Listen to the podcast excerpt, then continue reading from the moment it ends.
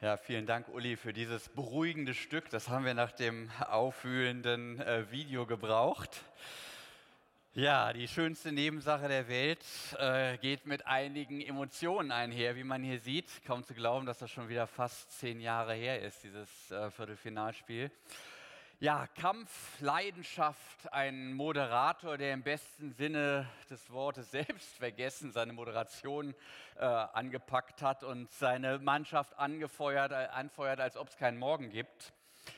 Der hat dermaßen seinen Emotionen freien Lauf gelassen, dass man wirklich äh, gedacht hat, hat er alles vergessen, Moderationstätigkeit, ausgewogen, nüchtern, objektiv, war ihm alles egal in dem Moment. Er hat sich selbst vergessen. Er war ganz Borussia, er war ganz zwölfter Mann und ist aufgegangen sozusagen im Teamgeist seiner Mannschaft, verwandelt in den berühmten zwölften Mann. Wir, die wir in der Kirche vom Heiligen Geist wissen und reden, sehen, welche Kraft von Geistern ausgehen kann, zu welcher Begeisterung Menschen fähig sind. Kaum zu glauben eigentlich, dass das eine Nebensache sein soll, für die sich Menschen so hingeben, wofür sie Woche für Woche in Millionenstärke in die meist gut gefüllten Bundesligastadien ziehen, wo Männer leidenschaftlich Hymnen singen, Männer, nicht Frau, äh, Chöre suchen immer Männer, wo sie sich dazu noch in merkwürdigen Stoff einhüllen, gar zu Schalträgern werden, mitten im Sommer. All das macht Fußball möglich. Die schönste Nebensache, nicht? Trotz all dem Genannten, ob er das wirklich ist, der Fußball, da ist die Nation sich uneins. Wir haben es ja eben auch so ein bisschen gehört. Und ähm, wir machen es trotzdem heute mal. Wir reden heute mal über das Thema Fußball. Die FIFA gibt uns recht, die hat sich uns ja auch angeschlossen und startet heute mit der Fußball-Weltmeisterschaft in Katar.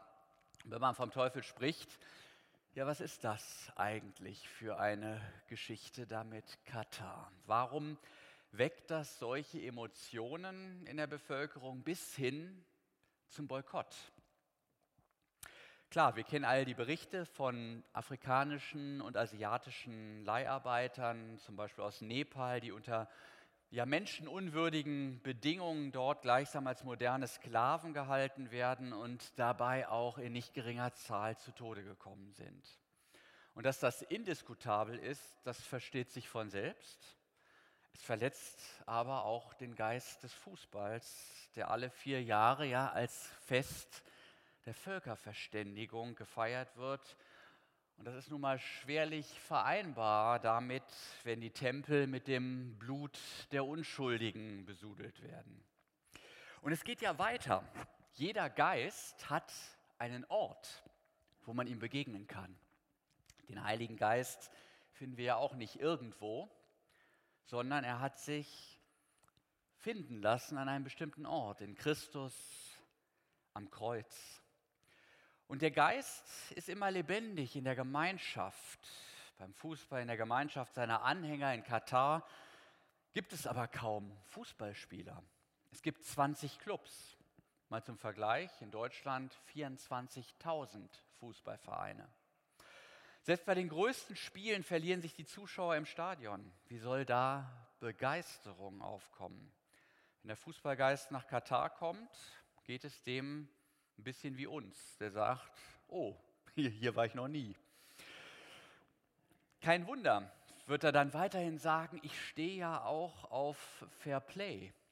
Das Spiel lebt davon, dass man sich an Regeln hält. Wer das auf dem Spielfeld nicht tut, der erlebt sein gelbes oder auch sein rotes Wunder und ist als Sünder im kollektiven Gedächtnis gespeichert. Können wir ganz leicht durchspielen, nicht? Die Hand Gottes. Wir wissen, wer gemeint ist. Maradona 86. Der Beißer, Suarez.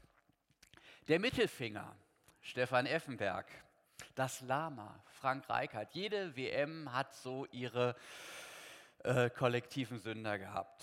So, es geht also um den Geist des Fairplays. Und seine Kraft wird er nur behalten, wenn die Fußball-Weltmeisterschaft nicht, wie es in Katar und auch in vielen WMs, muss man ehrlicherweise sagen, vorher gleichsam gekauft ist von einem reichen Golfstaat. Und das ist genauso absurd, als wenn sie zur Begegnung mit Gott hier in den Expo-Wahl kommen und gleichzeitig wüssten, dass das Personal hier während der Woche äh, sein Geld mit Menschenhandel und Prostitution verdienen würde. Glauben Sie mir, da käme keine Andacht auf. Und der Geist des Fußballs hat einen weiteren Einwand gegen Katar. Geister leben von Geschichten. Sie werden aus Geschichten geboren. Sie kennen vielleicht die Geschichte vom Wunder zu Bern 1954. Das gehört zum Gründungsmythos der Bundesrepublik.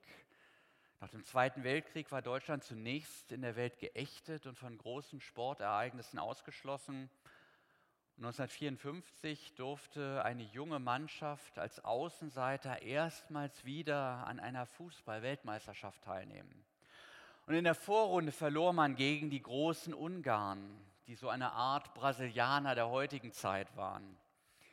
Und dann wuchsen die Spieler um Sepp Herberger und Fritz Walter unter dem Geist von Spiez zu einer Mannschaft zusammen. Und Adi Dassler erfand die Fußballstollen für eine verbesserte Standfestigkeit und pünktlich zum Finale schenkte der Fußballgott Fritz Walter Wetter strömenden Regen und glitschigen Rasen gegen diese technisch so hoch favorisierten Ungarn. Den Rest der Geschichte kennen wir, nicht? Bocek, immer wieder Bocek, der rechte Läufer der Ungarn, nicht? Und dann hat er den Ball auch mal verloren, aber das machte ja nichts, denn dann schoss aus dem Hintergrund Rahn und dann, ja, der Rest ist Geschichte. Tor, Tor, Tor. Eine Geschichte, ein Narrativ, das immer wieder die gleiche Wendung kennt. Der Underdog hat es schwer. Und dann bekommt er einen guten Mentor, der sagt oder singt, dieser Weg wird kein leichter sein. Und dann bekommt er die eine Gelegenheit und macht das Spiel seines Lebens. Und er wird gesehen, er wird entdeckt und der Rest ist Ruhm und Ehre. Katars Geschichte mit dem Fußball ist eine andere. Es ist ein anderer Geist. Es ist nicht der Tellerwäscher zum Millionär-Narrativ, sondern es ist umgekehrt das Milliardär zum Augenwischer-Gefälle. Milliardäre kapern eine heilige Angelegenheit für ihre eigene Selbstvermarktung, um der Welt vorzugaukeln, dass sie kein Schurkenstaat sind, sondern doch nur spielen wollen. Und das verzeiht ihnen der Geist des Fußballs nicht. Und der Geist, liebe Wahlbesucher, der ist nicht bestechlich. Das sieht man dieser Tage in der öffentlichen Wahrnehmung. Er ist wie eine Prüfziffer in numerischen Dokumenten oder wie ein Code, wie eine Programmiersprache. Die Begeisterten merken, wenn jemand nicht Träger des Geistes ist. Und das bringt mich auf einen biblischen Text, der viel mit dem zu tun hat, was den Mannschafts- und Teamgeist fördert und was ihn zerstören kann.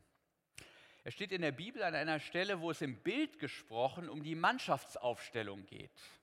Gott ist ja seit jeher als Experte für Teambuilding bekannt. Er startete zu Beginn seiner Schöpfung mit einem gemischten Doppel, Adam und Eva. Und sein Sohn Jesus verfolgte den Grundsatz, zwölf Freunde müsst ihr sein. Und bei der Aufstellung geht es natürlich um die Frage, wer spielt. Und existenziell zugespitzt darum, bin ich dabei? Und wenn ich dabei bin, dann weitet sich der Blick und ich frage, wer spielt mit und, und wie spielen wir? Mit welcher Taktik? Was bedeutet das für mich im Verhältnis zu meinen Mitspielern? Wie agieren wir gemeinsam? Wie wird aus dem Stückwerk der Einzelnen ein gemeinsames Ganzes? Und diese Spannung erklärt im Grunde das Spiel des Lebens. Wer bin ich im Verhältnis zur Gemeinschaft? Komme ich zu kurz? Werde ich gesehen? Wie kommen wir gemeinsam weiter?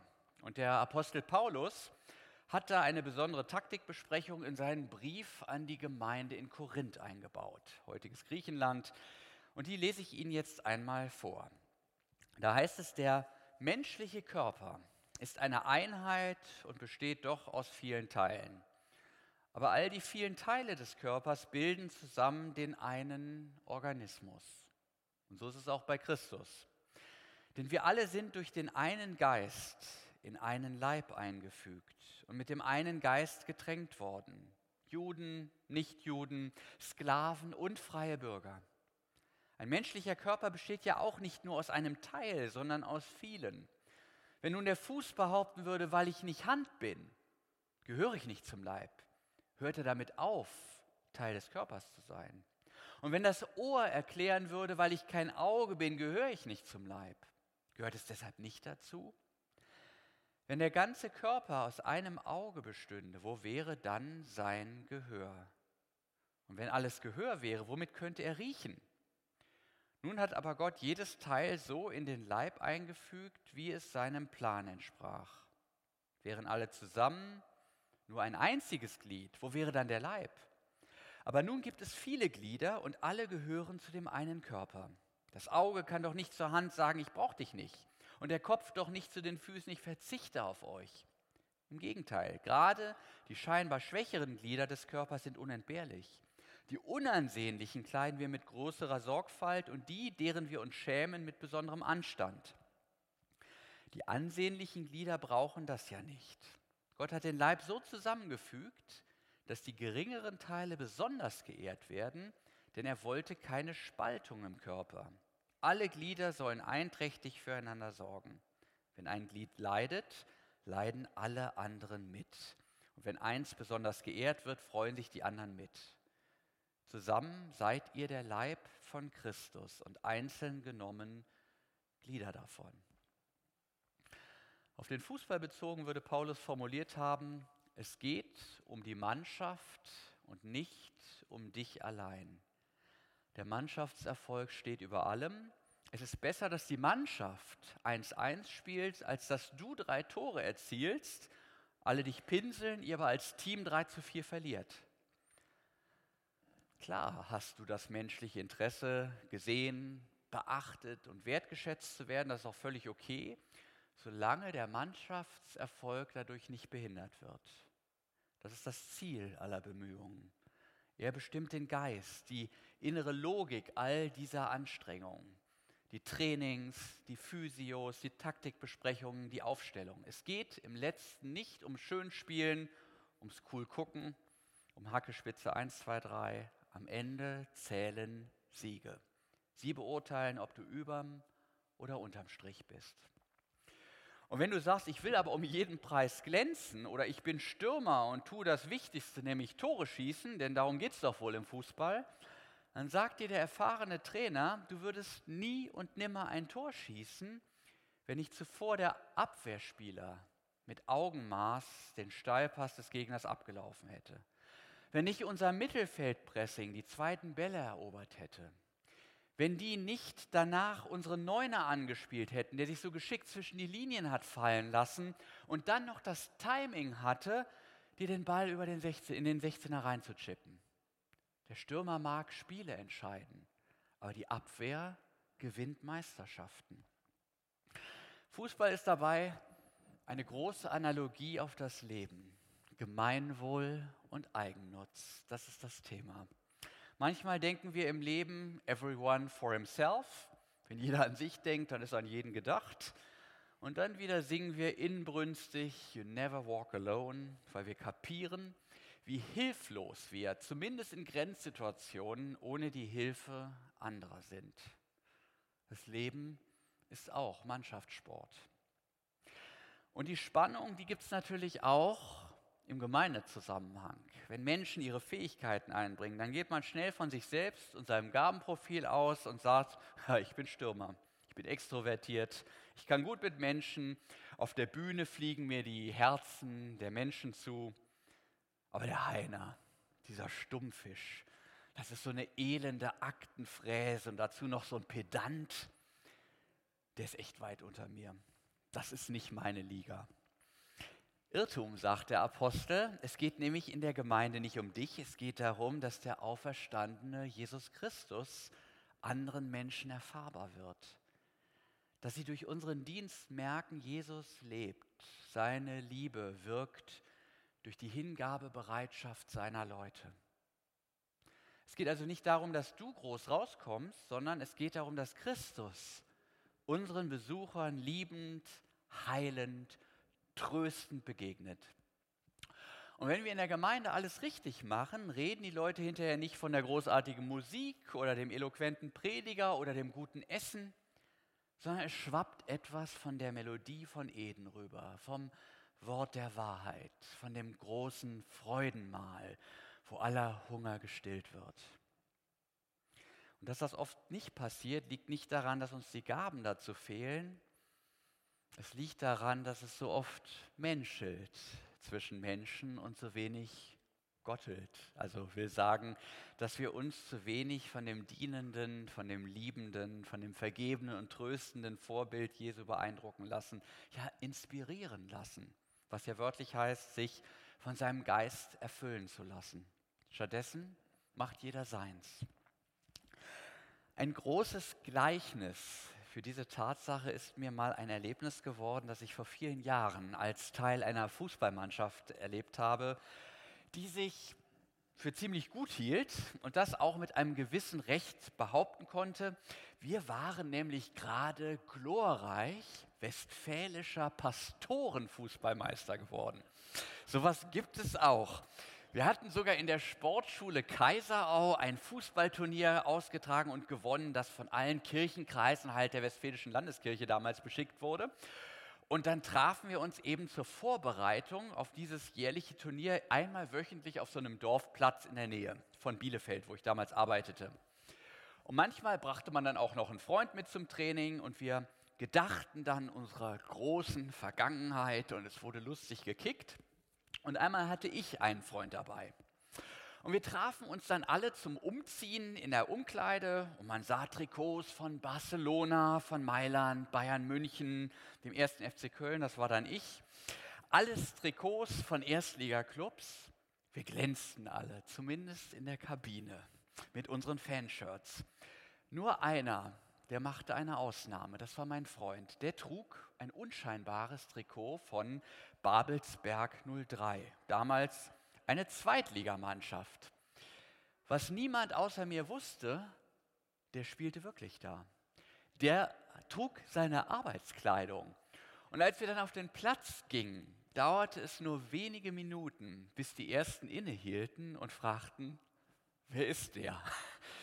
Denn jeder merkte, dieser Typ beherrscht Bewegungsabläufe, die wir nur aus dem Fernsehen kannten wir hatten einen Profifußballer unter uns und niemand kam im Spiel auch nur ein einziges Mal an dem vorbei. Und wenn der über 40, 50 Meter Flanken schlug, dann konnte man sich als Stürmer kaum dessen erwehren, dass der Ball an der Brust abprallt und man ihn dann nur noch irgendwie routinemäßig ins Tor schießen musste.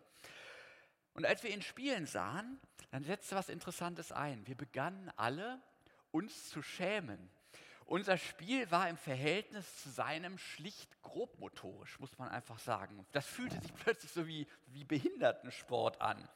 Und zwischen Freizeitkickern und, und Profis sind halt Welten. Und der Freizeitsportler, der, der bekommt den Ball, der versucht den dann zu stoppen und freut sich, wenn es gelungen ist. Und dann schaut er, wo spiele ich denn mal hin? Und dann denkt er kurz nach und dann versucht er das umzusetzen. Der Profi, der schaut schon, während der Ball noch in der Luft ist, wo er hinspielt, wo er danach als nächstes mit etwa 30 Stundenkilometern hinläuft und spielt den Ball auch sofort ohne Stoppen weiter. Ja, und was mir unter diesen Voraussetzungen umso mehr auffiel, mein Kumpel hatte an dem Vormittag kein einziges Tor geschossen. Er hat einfach seine Mannschaft von hinten unterstützt war aber selbst in dieser dienenden Unauffälligkeit noch höchst auffällig. Und als ich den später darauf ansprach und, sagte, und ihn fragte, warum hast du denn eigentlich bis nicht nach vorne gegangen, er war ja fast unwirsch und sagte, was soll ich denn machen, soll ich die abschießen? Das war die Reaktion, die auch ein Papa gehabt haben könnte, der irgendwie auf dem Kindergeburtstag irgendwie so das Spiel im Vorgarten organisiert ne, mit den Kleinen. Klar, das ist keine Konkurrenz, das ist kein, nichts, was Ehrgeiz weckt. Da will man den Kleinen eine schöne Zeit bescheren und so war das bei ihm auch. Das war die Bescheidenheit eines Profis, der ja, mich irgendwie an Jesus erinnerte. Nicht? In der Kabine des Lebens, da machen sich alle ein bisschen größer, als sie sind. Sie wollen glänzen, sie wollen Fame sein, sich als Fußballgott abfeiern lassen. Und Gott dagegen erscheint im Zweitligatrikot, in der Menschlichkeit, verbirgt seine Göttlichkeit und sorgt dafür, dass wir es gut haben können. Die Bescheidenheit eines Profis, seine Hingabe und Mannschaftsdienlichkeit für uns Amateure, das hat mich damals echt bewegt. Keine Spur von Eigensinn, von Attitüde, war schon großer Sport. Ich habe noch was vom Fußball gelernt. Der Sinn für den zwölften Mann. Ich finde, das ist ein bisschen salopp gesprochen, die konsequente Weiterentwicklung des Zwölf-Jünger-Prinzips von Jesus. Das heißt ja, elf Freunde sollt ihr sein. Aber da gibt es ja noch den zwölften Mann, das Publikum. Und was das Publikum da auf den Rängen im Stadion tut, ist im Grunde das, was unser Predigtext so ein wenig mystisch das Einswerden der Glieder zu einem Leib nennt. Unser Gottesdienst ist der Ort, wo das geschehen soll, was die Massen im Stadion tun, um sich mit ihrer Mannschaft zu verbinden. Was tun die da? Die singen Hymnen, um die Größe ihres Vereins zu besingen oder ihm ihre Gefolgschaft zu schwören, je nachdem. Stern des Südens, deutscher Meister, nicht? Vielleicht schon mal gehört, FC Bayern. Mehr Stone zu dir, FC Kölle, das ist dann, dann äh, die Kölsche Variante. Und You Never Walk Alone, Dortmund und Liverpool, ne? Liverpool in England, die haben diese Hymnen. Hymnen, in denen der Chor der Zehntausende sich vereint mit dem Teamgeist und durch dieses Geschehen der Mannschaft auf dem Rasen Energie zufließen lässt. Und wir singen im Gottesdienst auch Hymnen, wo wir Glieder uns eins mit dem Gott machen, dem wir für seine Schöpfung, seine Erlösung, seine Versöhnung, seinen Sieg am Kreuz danken und ihn dafür lobpreisen. Und die Fans kleiden sich dazu noch in ihre besonderen Trikots ihrer Mannschaft, um ihr Einssein mit den Stars fühl und auch sichtbar zu dokumentieren. Ein Fußballspiel ist ein großes Gemeinschaftserlebnis, wo wir das Leben in Sieg und Niederlage, Ruhm und Schmach, Liebe und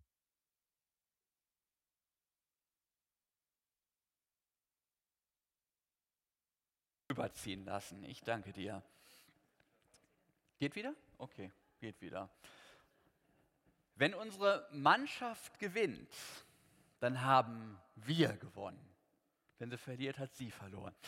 Es ist nicht ihr Sieg, sondern es ist unserer. Wir sind eins mit ihr. Im Sieg sind wir Fanglieder eins mit der Mannschaft.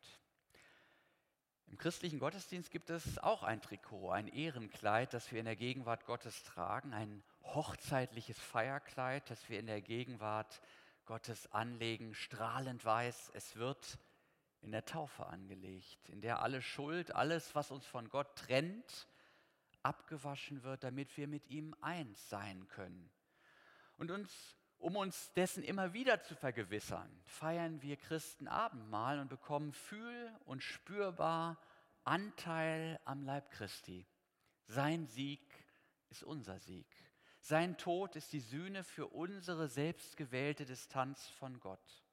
Seine Auferstehung ist unsere Auferstehung, weil wir zu seiner Mannschaft gehören. Jesus lebt mit ihm auch ich, sagt ein altes Kirchenlied. Und wer will da nicht Hymnen singen, zumal der Sieg nicht ein punktueller ist, nachdem es wieder heißt, nach dem Spiel ist vor dem Spiel, sondern Jesu Sieg ist ein ewiger Sieg, eine ewige Meisterschaft im Spiel des Lebens. Jesus ist die schönste Hauptsache der Welt. Er ist das Licht der Welt. Wir gehen ja jetzt auf Weihnachten zu. Sie kennen ja die Geschichte. Gott spielt seinen himmlischen Steilpass nach Bethlehem und eröffnet das Spiel auf dem grünen Rasen bei den Hirten. Auf den Oberrängen beginnen die Fangesänge, Ehre sei Gott in der Höhe. Und dann sucht der Capitano sein Team zusammen, formt sie zu einer Mannschaft und trainiert sie, man kann sagen als Spielertrainer, bis er scheinbar im Strafraum von Golgatha vom Platz gestellt wird. Aber durch das Urteil des VAR, des Oberschiedsgerichts, kommt er wieder zurück, hebelt die Abwehrkette des Bösen aus Sünde, Tod und Teufel aus und sucht seitdem begeisterte Mitglieder für sein Team. Wir im Expo-Wahl, wir sind eins seiner Trainingscamps und trainieren hier für das Spiel des Lebens. Und wenn Sie bei der schönsten Hauptsache der Welt mitspielen wollen, dann sprechen Sie uns gerne an. Amen. Wir singen jetzt noch einmal, und das ist im Grunde genommen auch eine Hymne.